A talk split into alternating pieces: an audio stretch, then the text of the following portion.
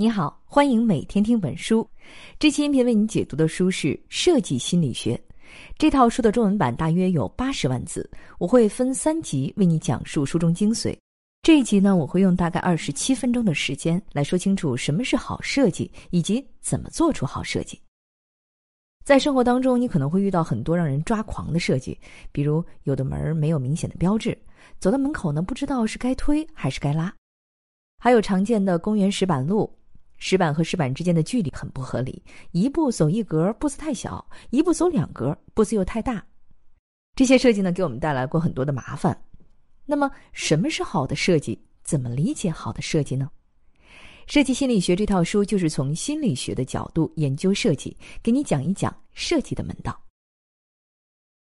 设计心理学》这套书最早一九八八年就出版了，第一版出版到现在都快三十年了。普通读者和设计师都非常喜欢这本书，是设计学的经典入门书。到了二零一三年，作者在原书的基础上进行了大幅度的增改，几乎是重写了这本书，然后出版了一套四本的增订版。这期音频咱们讲的是第一本。这本书的作者唐纳德·诺曼是设计界的大拿，曾经被美国商业周刊评为全球影响力设计师之一。他不仅是设计师，还是国际知名的心理学家，是美国计算机学会、心理学会、认知科学学会的会员。好，了解了这本书和作者的概况，下面咱们分三个部分来详细解读这本书。第一部分说一说什么是好设计，以及交互设计的五个基本原则。第二部分说的是人为差错往往来源于糟糕的设计，最后一部分说一说以人为本的设计思维。好，我们先来说第一部分，什么是好设计？你有没有碰到过这样的门，推也推不开，拉也拉不开，尝试了半天才发现 这扇门是滑动门，向右滑才能打开。像这种糟糕的、让人困惑的设计，我们身边还有很多。比如一进公司，墙上有一排开关，你根本不知道哪个开关控制哪盏灯，所以呢，只能是全部打开。这些糟糕的设计都有一个共同的特征，就是没有明确的标志，需要人们反复尝试才能知道该怎么用。一个好设计是不会让用户感到困惑的，所以首先得让用户知道这个产品怎么用、怎么操作才是合理的。用专业一点的说法，就是要具备可视性。电视的视。像咱们刚刚说到的门和开关就不具备可视性，用户面对这样的产品不知道该怎么操作，只能是反复尝试。可视性是好设计的第一个特点。好设计呢还有一个特点叫易通性，容易的易，通用的通，就是说你要让用户明白你的设计意图，说白了就是要明确的告诉用户你设计的这个东西是干嘛用的。比如有些电视机的遥控器恨不得有几十个键，用户不知道大部分按键是干嘛的，这样的设计就不具备易通性，是糟糕的设计。一个好的设计要兼顾可视性和易通性，既不能简洁到极致失去可视性，那用户就不知道该怎么操作了；但是呢，也不能过于繁琐，这样就失去了易通性，用户会不明白你的产品是干嘛的。哎，这听起来好像也没有那么难嘛。那为什么咱们身边还会有那么多的糟糕设计呢？这是因为很多产品都是工程师做的，工程师都是受过严格逻辑训练的人，他们天然的以为所有人都应该按照逻辑思考，所以说他们设计出来的产品呢，往往都不近人情。但是一个优秀的设计师必须要以人为本，假定用户都是小白而不是专家，所以说一个优秀的设计。必须具备可视性和易通性。知道了什么是好设计，接下来要说的就是设计一个好产品的原则是什么。作者提出了交互设计的五个基本原则，分别是势能、易服、约束、映射和反馈。咱们一个一个来说。先说第一个，势能，显示的是能力的能。所谓势能，就是指某些物体本身就有的。特定的交互方式，不需要解释，它直接就可以被感知到。这么说呢，可能太抽象了啊。说一个例子你就明白了。比如一把椅子，不管它怎么设计，一定会有一个平面，咱们还是能认出来，嗯，它是一把椅子，可以坐人。这里面的平面呢，就是一种势能。一出现平面，人们就会天然的认为这个地方是可以坐的。你看，在商场里，只要有一个平台，哪怕它不是一个座位，都会有人上去坐。再比如说，一个球形的门把手，给人的感觉就是这个门把手是可以旋转的。如果是一个细小的槽，那肯定就是用来插卡的。不管是平面、球形还是细小的槽，这些物体呢，不需要任何的标签和说明，它们本身就能传达出一种交互信息。这种现象呢，就叫做势能。势能对设计啊至关重要，它可以给用户提供明确的操作信息，而且不显得繁琐，是实现可视性和易通性的重要手段。不过，势能只能传达一些特别简单的交互信息。如果说想要传达复杂一点的信息，那就需要用到第二个设计原则——意符。意思的意，符号的符。意符呢是一种提示，告诉用户可以采取什么行为。比如，咱们经常看到有些商场的大门上会写上“推”或者是“拉”这样的提示。这个“推”和“拉”呢，就是一种意符。不过，在门这么简单的东西上都要加上意符，那就属于比较 low 的设计了。能用势能解决的，就不要用意符。比如门是要拉开的，那就装一个门把手，人们自然就会知道这道门是要拉开的。如果在门把手的位置装一块小平板，人们就会知道门是需要推开的。咱们来看一个需要用到意符的案例：很多步行街、公园的门口呢，都有那种拦截车辆入内的铁栏杆儿。你不用挂上车辆禁止入内的牌子，人们也知道这个地方不让车进。栏杆在这里呢，这是一个明确的意符。但是公园每天都需要维护，保洁人员的车怎么进入呢？如果每天把这个铁栏杆拆来拆去，那也是一件很麻烦的事儿哈。怎么设计才能既拦住外面的车，又能让保洁车方便出入呢？有一个公园的设计就聪明的解决了这个问题。那就是把铁栏杆换成橡胶栏杆这个栏杆呢，从外表上看起来是铁的，实际上拦不住车。一般人呢看到这个栏杆就会乖乖的绕路，但是公园的保洁人员会直接开车压过去。这就是一个巧妙运用意符的案例。意符不仅可以用视觉的方式来展现，声音也可以起到意符的作用。比如门锁锁好的时候会发出咔嚓一声。面包片烤好之后，从面包机里跳出来的声音，这些声音呢，都是一种意符，能够传达给人某种信息。有些声音的意符非常重要，比如汽车发动机的声音，行人会根据这个声音来判断汽车的远近。一旦没有了声音这个意符，那么人们就很难做出判断，容易发生危险。但是现在的电动汽车非常安静，少了声音这个意符，就少了一个判断的维度，这对行人来说非常的不利。所以呢，现在有的电动汽车会故意模仿出原来汽油发动机的声音，让路上的行人注意到。前面说了势能和意符这两种设计上常用的方法，你可能觉得这两种方法非常相似，都是用某种手段来提示用户怎么使用产品。在真实的设计场景里呢，这两种手段也是经常一起用的，所以咱们也没有必要非得分清楚这两种方法的区别啊。好，那下面呢，咱们再来说交互设计里的第三个基本原则——约束。很多东西呢，咱们以前都没有用过，但是为什么总是能很快上手呢？这就是约束在设计里起到的作用。比如一辆乐高的玩具摩托车，即便你以前没有玩过，也能很快就把它组装起来，因为它的轮子只能装在前叉上，手臂呢只能装在小人的躯干上，每个部件的接口都不一样。可以执行的操作就那么几种，多尝试几次，我们就能把这个玩具摩托车组装好。乐高玩具的案例利用的是物理约束，在日常的设计里呢非常常见。比如手机的耳机孔是圆的，充电口是扁的。有了这些物理上的约束，咱们就不可能把充电器接到耳机孔里。逻辑也能起到约束的作用。比如你买了一个水龙头，安装完之后呢，发现还剩一颗螺丝。如果没有特别说明有备用螺丝，那么就证明水龙头安装错了，肯定有地方少安装了一枚螺丝。除了物理约束和逻辑约束这种比较强硬的约束之外，文化也能起到约束作用。比如汽车后面的刹车灯都是红色的，这个不需要特殊的说明，只要不是色盲就一定能看懂。不过呢，文化约束会随着时间的变化而变化。假如未来某一天实现全面的自动驾驶，那么红色的尾灯就没有意义了，因为别的车早就通过网络知道了你要刹车。到那时候，汽车的红色尾灯就可以去掉了。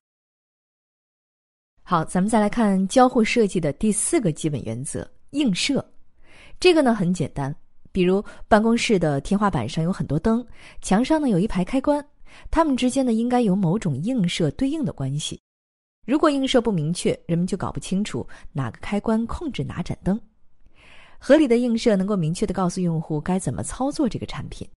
比如汽车里的座椅可以通过按键来调整座椅的前后和靠背的前后。但是人们经常搞不清楚哪个按键控制座椅，哪个按键控制靠背。奔驰呢有一款车，它把按键设计成座椅本身的形状，映射关系非常直观。按靠背形状按键呢，就可以调整靠背；按座椅形状的按键呢，就可以调整座椅了。最好的映射呀，就是控制开关直接安装在被控制的对象上，比如说触屏手机就比按键手机好。你直接点屏幕就行了，不需要通过按键来控制屏幕里的软件。再比如说点读机，哪里不会点哪里，这就是很好的映射。如果做不到这么直接的映射，那么就尽量把开关装到被控制对象的附近，比如有两个灶眼的煤气灶，开关呢就会分别装到两个灶眼的旁边。但是有些产品的开关既不能装到控制对象上，也不能装在旁边。那就只能是退而求其次，让开关和被控制对象的空间分布保持一致。比如开头咱们说了一个案例，一进公司不知道哪个开关控制哪盏灯，这就是因为映射关系不明确。假如说天花板上有五排灯，墙上的五个开关也按着天花板上灯的顺序来排列，这种明确的映射关系就能提示用户该怎么操作了。映射会受到人们传统习惯的影响，比如在没有触屏的年代，当时浏览网页想要看网页下面的内容，都会把鼠标的滚轮往下滚，这是所有人的操作习惯哈。但是现在的手持设备呢，大多数都是触摸屏的，在触摸屏上，网页的文本和手指的移动方向是一致的，也就是说，想看网页下面的内容，你得向上滑。那么问题来了。现在在电脑上浏览网页，鼠标滚轮应该是往上滑呢，还是往下滑呢？这个操作早期没有一个统一的标准。现在呢，随着触屏手机的流行，很多鼠标滚轮也就采用了向上滑的方式。映射是交互设计里很重要的一个环节，要结合人们的使用习惯来做出合理的布局。前面我们说了势能、易服、约束和映射。这四种基本的设计原则，下面咱们来说最后一个原则——反馈。好设计呢，一定要有及时反馈。生活中啊，咱们经常碰到有人在电梯前反复的按上楼键，或者是不停的拍打正在运行的电脑。这种情况呢，都是因为缺少及时反馈，人们不知道自己的操作有没有被机器收到。一个好的设计一定要有及时的反馈，比如电脑上的进度条，让人们知道它已经在运行了。当然呢，反馈也不能太频繁啊，这会打扰到用户。比如很多遥控器按一下就会发出“滴”的一声，完成一个操作呢要按好几下遥控器，这时候连续的滴滴声就会搞得人心烦意乱。反馈一定要精心设计，在不干扰用户的前提下，告诉用户他的操作已经收到，并且开始处理了。好，以上就是第一部分的内容。咱们知道了，好设计有两个最基本的要求，那就是兼顾可视性和易通性，既不能简洁到极致，因为这样就失去了可视性，用户不知道该怎么操作；但是呢，也不能过于繁琐，这样就失去了易通性，用户会不明白你的产品是干嘛的。还说了交互设计的五个基本原则，分别是势能、易服、约束、映射和反馈。下次再遇到让人用不明白的电子产品，一般人会说：“哎呀，这玩意儿太难用了。”而你能淡淡的说：“这个产品不具备易通性，不是好设计。”如果能够遵守基本的设计原则，也许不至于这么差。如果有人听你这么说，觉得你在矫情，自己不会用还怪产品，那么你就可以用接下来这个观点来反驳他：人为差错往往来源于糟糕的设计。这也是我第二部分要详细讲述的内容。人们呢都有一种普遍心理啊，那就是机器是不会犯错的，只有人才会犯错。所以，不管是在使用电脑还是家用电器，只要出了错，人们就会认为：“哎呀，这是自己太笨了，或者自己手脚不利索。”但作者却认为，人为差错往往来源于糟糕的设计。人呢，往往只是问题的最浅层原因。如果使用一种机器经常出错，那这不是人的问题，而是设计的问题。为什么这么说呢？因为人不是机器，不能要求人做出违反自然规律的事情，比如要求人好几个小时保持高度警惕的状态，或者是同一时间处理好几个任务，这几乎是不可能的，肯定会有人出错。所以在设计产品的时候呢，就要充分的考虑到人容易犯的错误，不要挑战自然规律，把错都归罪在人身上，会忽略设计本身的缺陷，导致同样的错误不断的发生。那么，怎么才能找到问题的本质原因呢？日本的丰田公司有一个好办法，这个办法呢叫做“五个为什么”，就是说，在面对问题的时候，要刨根问底，连续问五个为什么，一直找到最根本的原因。举个例子，比如有一架战斗机失事了，要分析战斗机失事的原因，首先问为什么飞机失事？因为它当时失控了，不断的向下俯冲。飞行员为什么没有把俯冲状态的飞机恢复到正常状态？因为飞行员没有及时启动恢复装置。为什么他没有启动恢复装置？可能是因为他当时缺氧了，或者是恢复装置按钮太小了。你看，这样一路追问下去，就能够挖掘出更深层次的问题。当然了，五个为什么并不是说一定要让你问五次啊，还可以更多，也可以更少。这个方法的关键呢，在于促进人们深入思考。一个产品如果让用户频频出错，深层原因往往就是设计本身出了问题。那么，怎么设计才能避免人们操作失误呢？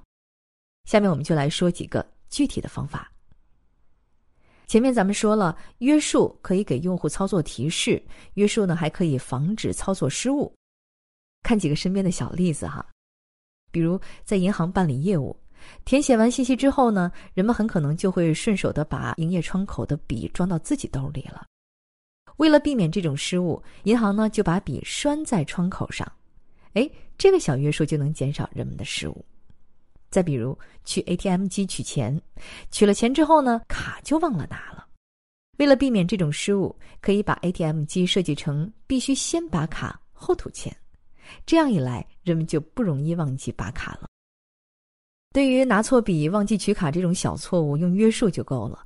但是如果操作失误会发生危险，那设计的时候就要故意制造一些困难，甚至是采用强制手段，让错误不可能发生。比如在没有断电的情况下打开微波炉是非常危险的。为了防止这个错误，微波炉就可以被设计成在开门的一瞬间也同时断开电源。再比如割草机，如果在没有人控制的情况下还在运转，那就会非常危险。为了防止这种危险，可以给割草机设计一个弹簧开关，必须一直按着这个开关，割草机才能运转。